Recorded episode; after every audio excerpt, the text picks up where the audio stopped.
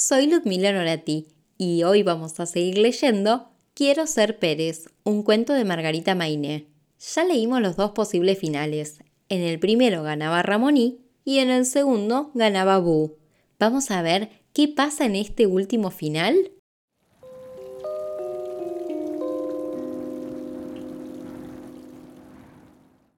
Capítulo final 3. El nuevo Pérez es el alumno Ramoní, dijo el director y se escucharon aplausos. La mamá estaba emocionadísima secándose las lágrimas y el papá festejaba mientras él estaba muy serio mirando la libretita roja. ¿Quiere decir algo, alumno? preguntó el director después de ponerle la medalla. Sí, muchas gracias a todos por elegirme.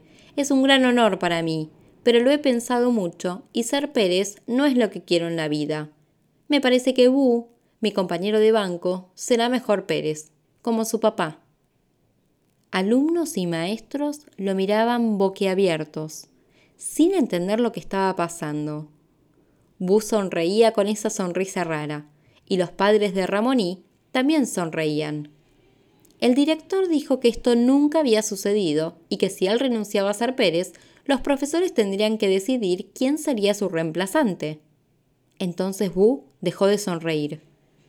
Ya sabía que ser Pérez no lo haría feliz, dijo la mamá. Cuando salieron del salón los tres muy juntos, el papá preguntó ¿Entonces vas a ir al campo a trabajar con el abuelo? No, dijo Ramoní, yo quiero ser poeta, como el director de la escuela. ¿Poeta? preguntó su papá alarmado. Nunca salió un poeta de nuestra familia, dijo la mamá agarrándose la cabeza.